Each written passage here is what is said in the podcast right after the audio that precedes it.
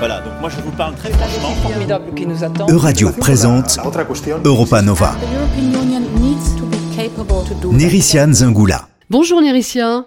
Bonjour Laurence. Pour revenir sur l'actualité européenne de la semaine, le 9 mai dernier, Emmanuel Macron a proposé la création d'une nouvelle communauté politique européenne. Eh bien oui Laurence, le jour de l'Europe fut marqué par la clôture de la conférence sur l'avenir de l'Europe. Le président de la République française Emmanuel Macron a émis la possibilité d'une révision des traités et de nouvelles compétences accordées à l'UE. Mais surtout, ce dernier a proposé la création d'une nouvelle structure institutionnelle, la communauté politique européenne. Alors en quoi consiste cette nouvelle structure institutionnelle? Cette antichambre de l'UE, comme la qualifie l'Express, offrirait aux nations désireuses de rejoindre l'Union une nouvelle forme de coopération politique et de sécurité.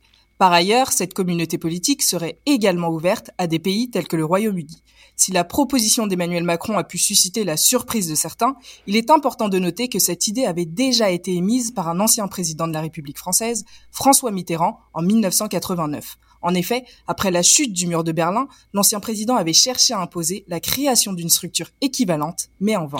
Alors cette proposition d'Emmanuel Macron s'inscrit-elle dans le contexte actuel en Ukraine? Tout à fait, Laurence. La tribune précise qu'au-delà d'une assistance humanitaire, financière et militaire qu'il conviendra de fournir à Kiev pour de nombreuses années, la guerre suppose avant tout une initiative politique pour les Européens. L'article précise que l'enjeu des semaines à venir sera de dessiner les contours d'une confédération de citoyens européens permettant de contribuer à l'approfondissement et à l'élargissement de la construction européenne d'un nouvel ordre politique européen compatible avec les acquis de l'UE. Cette idée est-elle soutenue par les États membres et les États candidats? Cette idée est soutenue par l'Allemagne, le chancelier allemand ayant qualifié cette proposition d'approche intéressante face aux grands défis qui attendent l'Union européenne. Toutefois, Vladimir Zelensky se méfie de cette communauté et refuse toute alternative à l'intégration européenne, comme le précise Le Monde. Côté géopolitique, dimanche 15 mai, la Finlande a présenté sa candidature à l'OTAN, suivie de près par la Suède.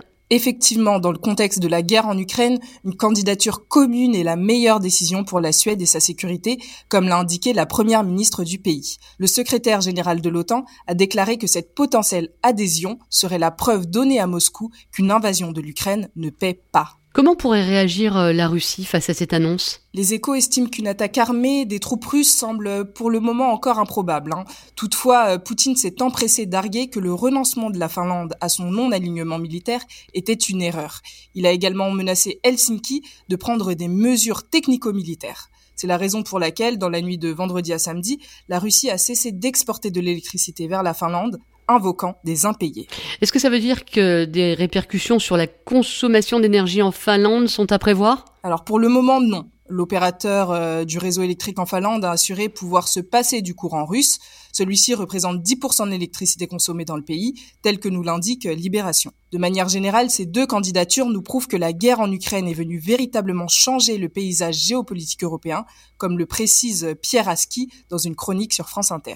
Et pour terminer notre chronique de la semaine, la Commission européenne a décidé d'introduire de nouveaux couloirs de solidarité pour améliorer la connexion entre l'Union et l'Ukraine vis-à-vis des exportations. Tout à fait, Laurence. La guerre en Ukraine affecte particulièrement l'agriculture et notamment les exportations des céréales ukrainiennes à travers le monde et l'Europe. Pour faire face à cette situation qui menace la sécurité alimentaire mondiale, l'exécutif européen estime urgent de mettre en place ces corridors des itinéraires logistiques utilisant tous les modes de transport nécessaires. Dans quelle mesure, Néricia, les difficultés liées à l'exportation de céréales menacent la sécurité alimentaire en Europe et dans le monde? Eh bien, France Info précise que depuis le début de la guerre, 25 millions de tonnes de céréales attendent de pouvoir quitter le pays. Euh, la porte-parole de la Commission européenne au transport qualifie le défi de gigantesque. Ces céréales doivent quitter le pays avant la fin du mois de juillet, notamment pour des raisons de sécurité alimentaire, mais également pour des raisons économiques. Ces corridors concernent-ils uniquement l'exportation des, céréales ukrainiennes? Alors non, Laurence. Hein. Euh, outre l'exportation des céréales, ces couloirs doivent permettre d'importer les biens dont l'Ukraine a besoin, de l'aide humanitaire à l'alimentation animale ou encore les engrais. Merci Neritia, à la semaine prochaine. Merci à vous Laurence. Chers auditeurs, n'hésitez pas à vous rendre sur le site internet d'Europa Nova pour approfondir les sujets abordés cette semaine dans notre newsletter Europe Info Hebdo. À la semaine prochaine.